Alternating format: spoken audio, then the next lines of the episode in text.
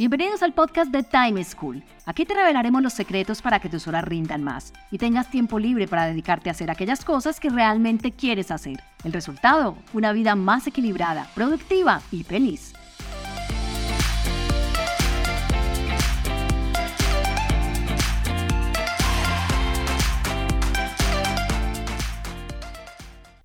Hola, soy Juan Pablo Lema, un inquieto por la productividad y un estudioso del manejo del tiempo. Bienvenidos al primer capítulo de esta temporada del podcast de Time School. Antes de empezar, quiero pedirte que si no le has dado a seguir a este podcast en la plataforma en la que nos escuchas, por favor lo hagas. Así te enterarás cuando publiquemos nuevos episodios. También te invito a calificarnos. Y si te gusta este episodio, compártelo con tus familiares y amigos. En esta, nuestra quinta temporada, traemos en cada episodio tres recomendaciones de productividad, manejo del tiempo y equilibrio de vida que un reconocido líder aplica en su vida. Hoy nuestra invitada es Patricia Vélez, la fundadora de Ambiente Gourmet. Patricia es abogada de la Universidad Pontificia Bolivariana, pero solo ejerció el derecho durante su práctica. Luego trabajó en el sector financiero, específicamente en el Banco Ganadero, ahora BBVA. Desde 2005 decidió emprender y se dedicó a los negocios. Ha creado cinco marcas registradas que actualmente operan con éxito. Ambiente Gourmet, Ambiente Living, Clubhouse, Ambiente Mozzarella Bar y Ambiente Patio. El Grupo Ambiente está posicionado entre los grandes jugadores de Colombia en el sector hogar y como la primera marca con tiendas especializadas. Durante la conversación que estás a punto de escuchar, Patricia nos recomienda. Primero, la pasión es la energía que nos diferencia. Segundo, saber elegir en quién delegar. Tercero, trabajar con objetivos y listas de tareas. Empecemos. Patricia, bienvenida al podcast de Time School. Muchas gracias por aceptar nuestra invitación. Muchas gracias, Juan. Muy contenta de estar aquí en tu podcast y espero poder entregar lo mejor de mí. Claro que sí. En este primer segmento del episodio quisiera hablar de los inicios profesionales, antes de adentrarnos en el mundo de ambiente gourmet del grupo ambiente.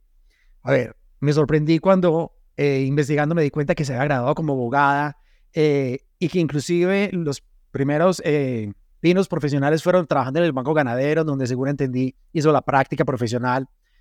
Y hay algo que me llamó mucho la atención porque, a ver, yo soy un convencido de que cuando uno tiene más cosas por hacer, más le rinde el tiempo. Y cuando estaba trabajando, a la vez todavía estudiando, con seguridad fueron épocas de mucha carga y de tiempo bien escaso.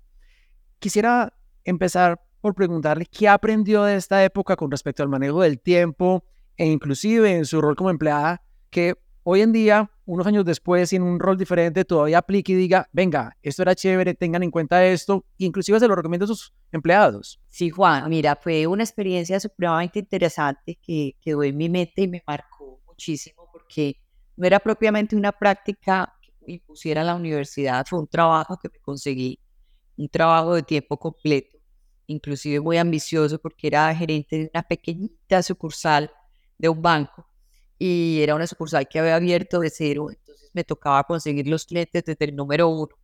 Eh, fue un momento duro porque inicialmente, porque pues trabajaba a tiempo completo, eran ocho horas de trabajo sumadas a mi carrera que seguía común y corriente. Por lo tanto, tenía unos días muy largos. Empezaba clase a las seis de la mañana y hoy pasaba sobre giros a las ocho. Volvía a las nueve, tomaba lista. O sea, era, eran unos días de mucha actividad eh, en donde también hubo muchas renuncias. Hubo muchas renuncias porque, digamos que esas maravillosas y deliciosas fiestas y tertulias con compañeros, eh, tuve que renunciar a muchísimas, a muchísimos momentos de la universidad que también son muy importantes, que son deliciosos de vivir, pero yo creo que hubo un gran aprendizaje y ese gran aprendizaje, más que lo que aprendí, que aprendí mucho en la parte de, de información, llamémoslo así, fue que eduqué la disciplina y la perseverancia y que aprendí que esa disciplina y esa perseverancia que tanto trabajé durante esos años eh, dan frutos. Tuve esa gran oportunidad de tener trabajo durante mis años muy jóvenes, desde los 18, desde los 19 años más o menos.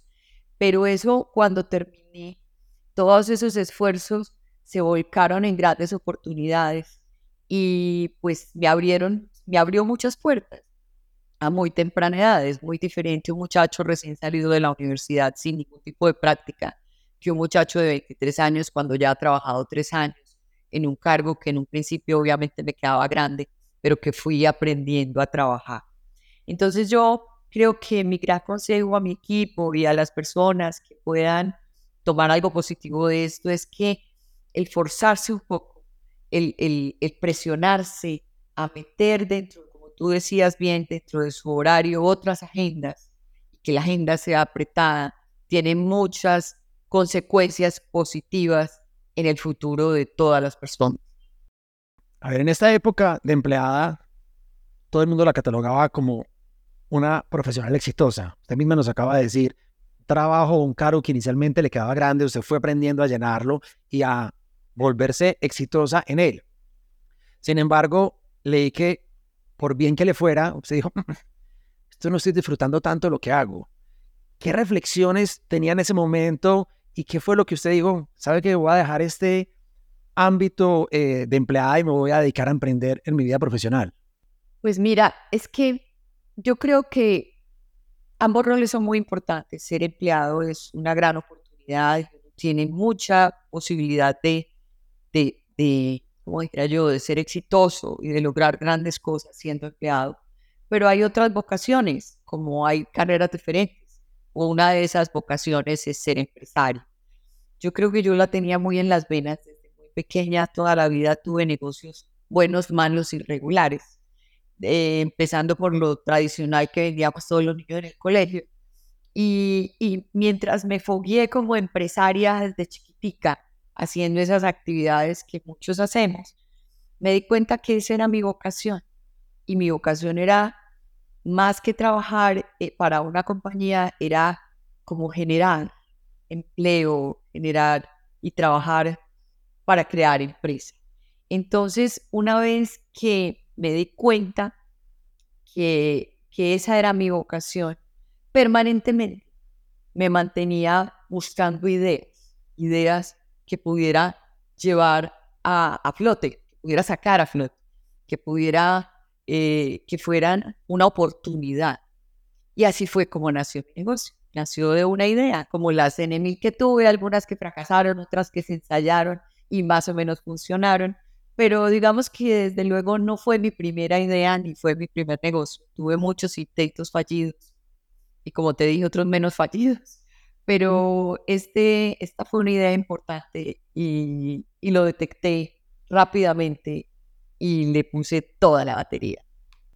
Si hay dos palabras que uno podría utilizar para describir a Patricia Vélez es visionaria e inspiradora.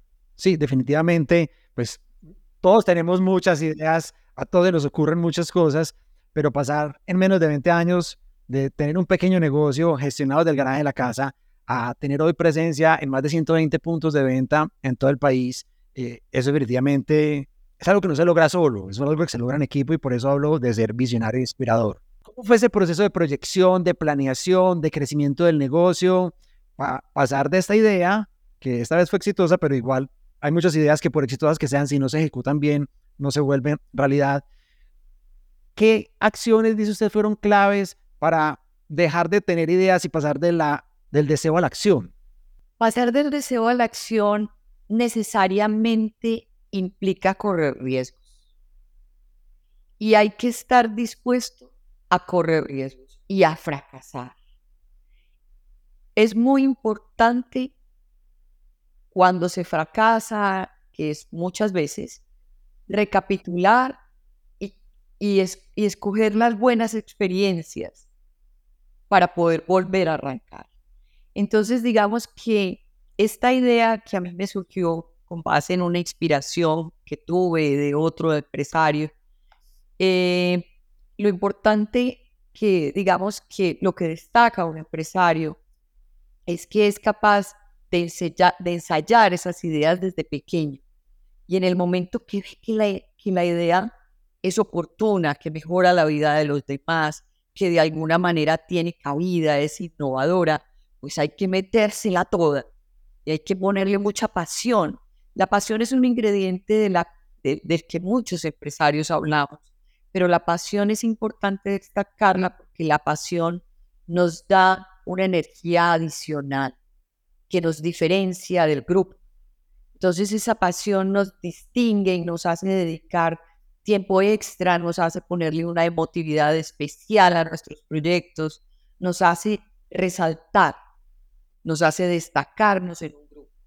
Entonces yo creo que ahí es importante cuando se encuentra una idea que creemos que puede mejorar la vida de los demás, que es innovadora y oportuna, es darnos la oportunidad, darnos la oportunidad de que esa idea se lleve a flote para que no se quede en el tintero.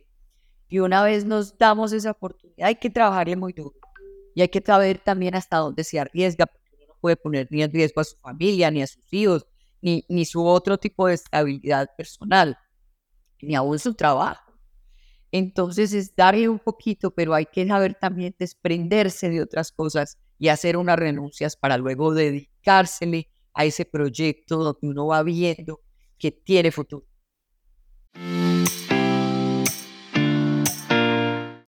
Entrémonos ahora en detalle al mundo de ambiente de gourmet de Grupo Ambiente. Eh, investigando encontré que la idea de negocio pues, tuvo muchas fuentes de inspiración, pero una gran, desde, una gran fuente fue Warren Buffett. Eh, cuéntenos un poco cómo fue esto y además de él, quién más admira o quién más le inspira eh, frente al liderazgo y la gestión de sus empresas. Sí, mira que es muy curioso porque esos grandes líderes mundiales, empresarios, pueden influir de manera muy positiva, muy positiva en todos. Y hoy en día que tenemos tanto acceso a la información, que podemos consultarlos, seguirlos, inspirarnos, creería que es una gran oportunidad y la recomiendo, porque así nació mi negocio. Eh, yo estaba buscando ávidamente un negocio que yo pudiera empezar desde cero, que fuera inicialmente solo mío, que, que donde yo pudiera expresarme en todos mis, lo que yo consideraba mi potencial y tuve la oportunidad de leer que Warren Buffett acababa de comprar una, un negocio que se llama Paper Chef. Y Paper Chef era una empresa que tenía una colección de productos de mesa y cocina con la cual se podía conformar una casa.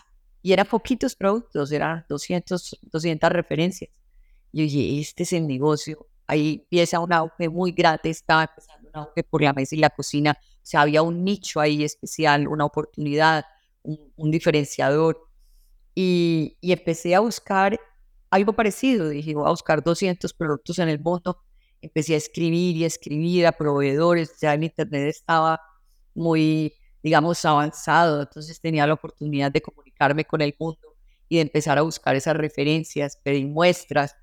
Las empaqué en un par de maletas. Hice un estudio de mercado con una amiga siguiendo un proyecto que, que encontré en Internet llené un business plan que encontré en internet, busqué business plan de negocios para empezar un negocio en casa. O sea, hice la tarea, hice la tarea, pero de una manera sencilla, práctica. Tuve la oportunidad de, de, de, de, entrevistar más de 200 personas, a las amigas de mi mamá, a grupos de trabajo, a gente que vendía por catálogo, a chefs, a amas de casa, bueno, entrevisté a todo el que tabulé la información y copas en esa información pedí mi primera, hice mi primera compra de productos de la manera más conservadora posible y me los traje y llegué con ellos. Y así arranqué con unos puntos de un metro por un metro, en donde empecé una colección, una colección muy importante que me permitió claramente ver qué, quería el público, qué, era, qué, demandaban, qué era importante para ellos. Y ahí, así hice mi primer pedido y fue muy exitoso. Y ahí arranqué y empecé a trabajar con todo. Bueno, hoy en día, yo creo que a todos nos pasa, pero hablo por lo menos por mí. Yo visito cualquiera de las tiendas de Grupo Ambiente y yo me lo quiero llevar todo. O sea, a mí de lo que más complejo me parece es escoger, porque si voy por vajilla, quiero todas, si voy por vasos, quiero todos, si voy por eh, una silla, un sofá, los quiero todos. Y, y esto me recuerda uno de los temas más complejos que tenemos los seres humanos, que es elegir. Y perdemos tiempo eligiendo y no somos capaces.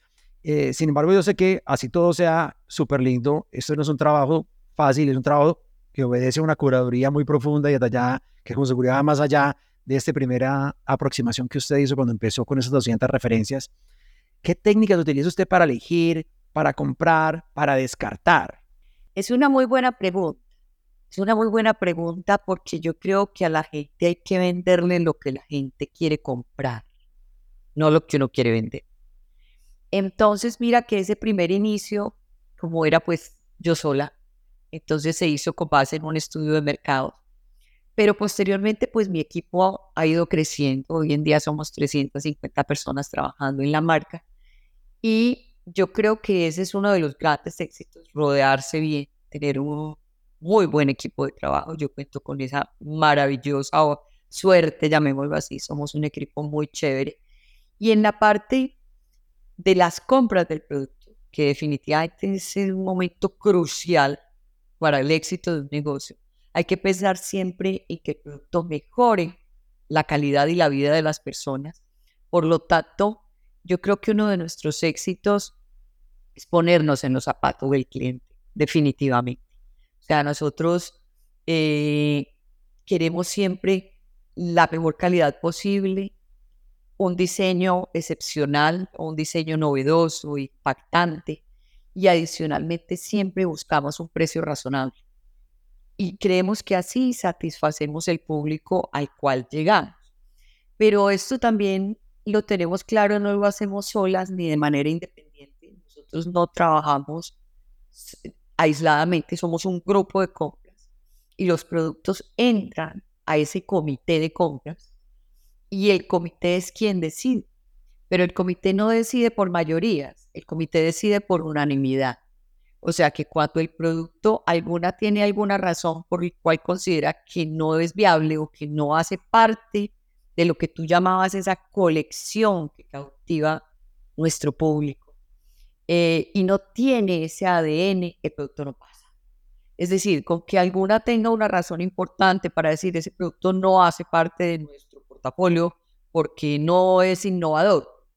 Entonces la otra digo, listo, no va. Y es un trabajo bastante arduo, porque tenemos reuniones permanentemente, permanentemente, donde yo pongo mi experiencia, hay otras niñas jóvenes que ponen su juventud y sus ganas de, y comprar, hay otra líder que las cortina y esa líder pues tiene todo el conocimiento, otro tiene la estadística. Entonces, todos lo tenemos desde diferentes puntos de vista y eso hace que hoy en día tengamos una colección muy homogénea con mucho ADN, con mucho común denominador. Y eso es lo que tú describiste muy bien al principio, es una colección armónica, que realmente en donde nosotros hacemos curaduría del producto y nosotros como compradoras representamos al cliente para hacer una compra asertiva y que sea algo que ellos realmente deseen y necesiten. Otro de los aspectos que más impacta a las personas en el manejo del tiempo es que nos cuesta delegar. Y pues yo he editado varias franquicias eh, de ambiente, la de Cartagena, la de Manizales, y a mí me pasa que yo llego allá y pues me doy cuenta que es franquicia por motivos ajenos, no porque perciba algo distinto. Eh, el grupo ambiente ha crecido mucho a partir de franquicias y al final una franquicia es como delegar la operación completa de una tienda. Le estoy diciendo, haga todo esto como si fuera yo y que la gente se sienta igual de bien a como se siente en mis tiendas propias. ¿Qué claves, qué técnicas, qué recomendaciones ha utilizado usted frente a la gestión de sus franquicias para que no dañen la marca, para que los consumidores vivamos esa misma experiencia que en las tiendas propias? ver esa pregunta, Juan, porque a mí también me cuesta. O sea, me cuesta delegar y eso creo yo, por lo que conozco un poco de, de otros compañeros empresarios, que cuando uno es el creador de una empresa, todo nos cuesta delegar porque resulta que uno ha jugado todos los papeles. O sea, yo he sido eh, visual, he sido eh, compradora, he sido vendedora, he trapeado establecimientos. O sea, hemos hecho todos los papeles y tú hemos jugado todos los roles. Por lo tanto, conocemos muy a fondo el producto. Nos cuesta delegar. Sin embargo, cuando uno está en el mundo de los negocios, pues tiene que estudiar cómo se crecen los negocios. Yo creo que una manera maravillosa de crecer un negocio es a partir de las franquicias, porque la franquicia es una manera fácil, rápida y segura de crecer. Rápida porque tú, tú puedes abrir muchos más puntos porque muchas veces lo que nos falta para crecer no es ni el dinero ni las ganas, es la capacidad de ejecución. Entonces, cuando tú tienes franquicias, pues esa capacidad de ejecución se multiplica. Entonces es una manera rápida. Segura porque no tienes tú que poner el patrimonio todo en juego, sino que hay otras personas apostándole a tu idea. Entonces es una manera segura desde el punto de vista económico. Además, que eso ayuda a que se conforme muy rápidamente un equipo, a que en el caso nuestro las compras sean de mayor volumen y obtengamos sea, definitivamente la, la franquicia es una maravillosa herramienta. ¿En qué está el éxito? La franquicia es lo más parecido que ustedes se puedan imaginar a un matrimonio. Por lo tanto, yo creo que el éxito está en saber escoger esa pareja. Y para poder escoger esa pareja hay que hacer algo que llaman los expertos, definir el perfil del franquiciado.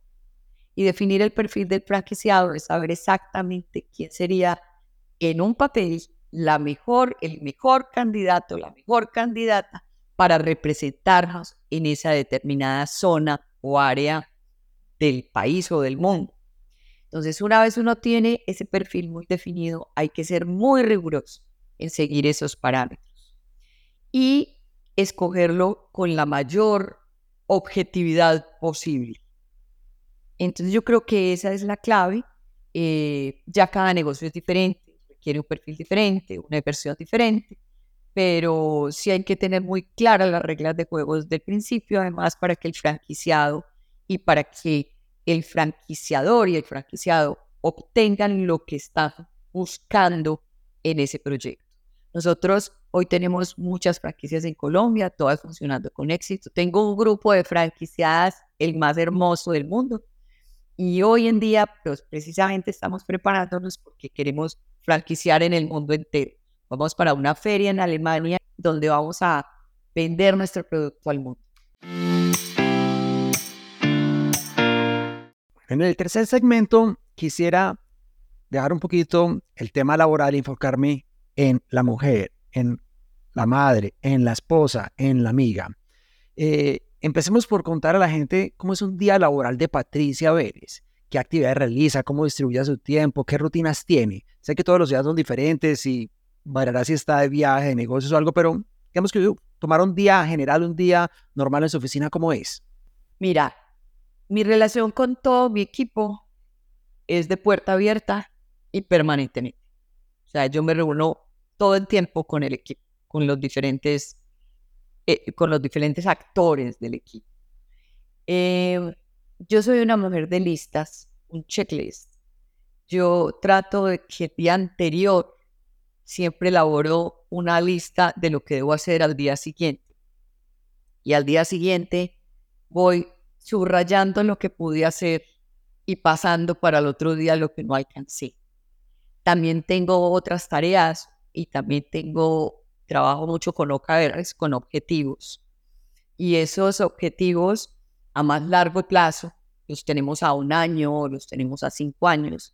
Y también los vamos trabajando como tareas. Esos objetivos se vuelven tareas y las tareas hay que cumplirlas. De manera que yo soy fiel creyente en que si yo planeo mi día siguiente, va a ser un día mucho más eh, eficiente que si no lo planeo. Ese es mi día a día, ir sacando adelante proyectos, proyectos, proyectos, proyectos que luego me ayudan a cumplir el objetivo y tener muy claramente trazados los objetivos a los próximos tres meses, al próximo año y a los próximos cinco años. Patricia también es mamá de tres hijos y supe que es una amante, una apasionada de los caballos. A ver, ¿cuándo le saca tiempo a sus hijos? ¿Cuándo le saca tiempo a los caballos? Eh, y además de esto, ¿qué otras cosas dedica su tiempo libre? Las mujeres tenemos esa posibilidad de elegir entre si queremos trabajar o queremos ser amas de casa, ambas valiosísimas. En si queremos ser empleadas, si queremos ser empresarias, pero no se puede desconocer que las mujeres tenemos muchas actividades o roles realmente yo personalmente creo que somos las líderes de la familia, em, eh, que somos las encargadas de la educación principal de los hijos, que adicionalmente hoy en día un gran porcentaje de mujeres trabajan.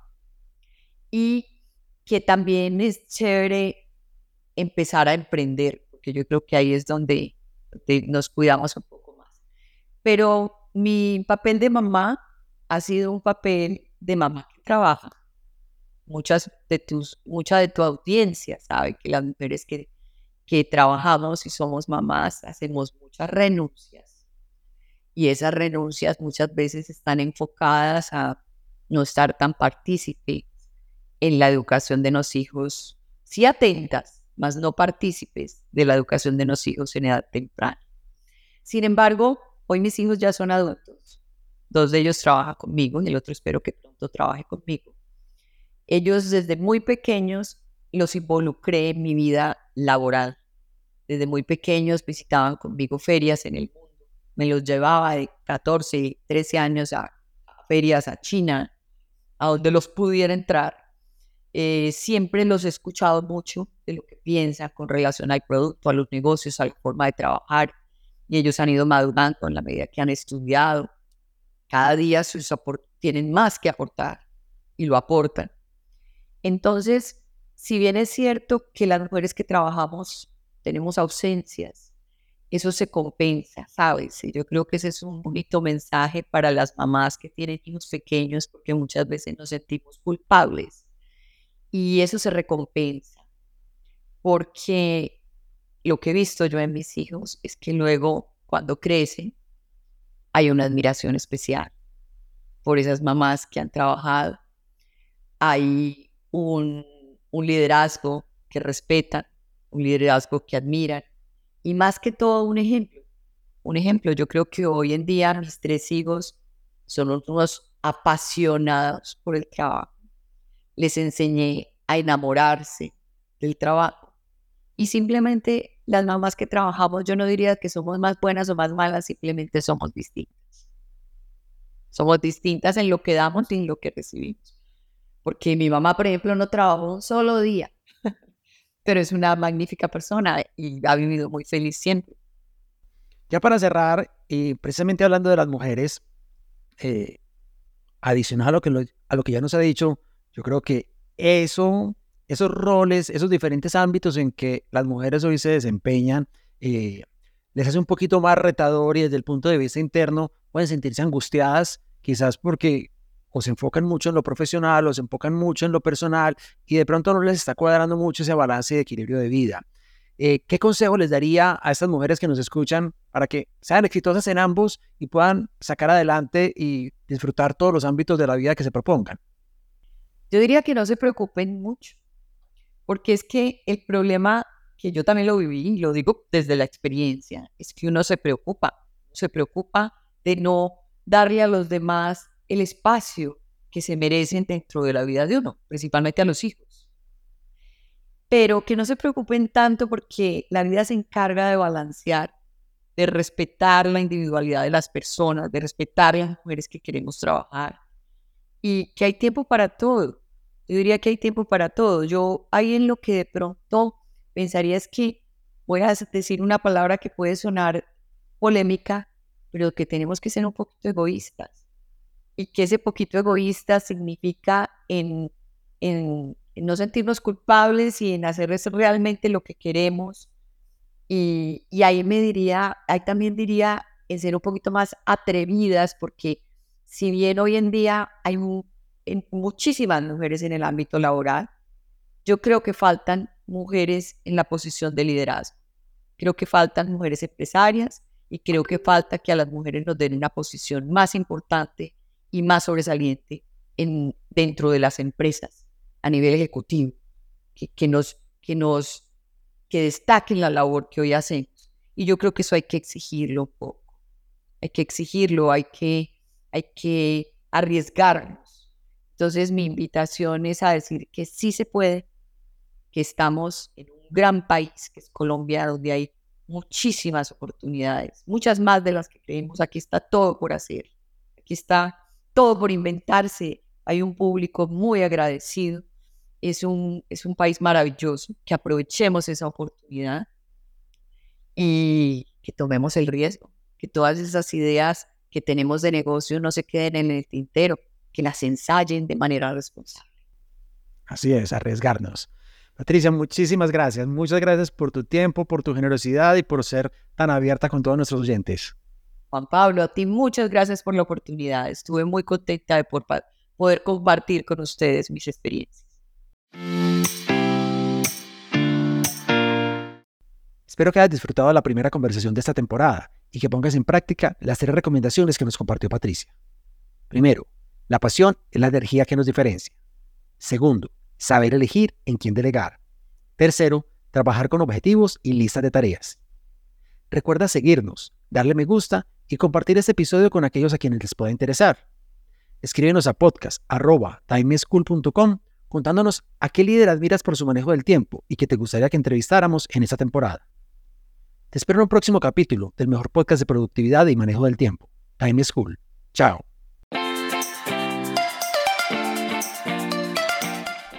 Encontrémonos en un próximo capítulo con una nueva situación y más recomendaciones para que seas más productivo y feliz. Recuerda enviarnos los audios con tus preguntas, dudas e inquietudes al WhatsApp en Colombia 321-700-4810, por correo electrónico a podcast.timeschool.com.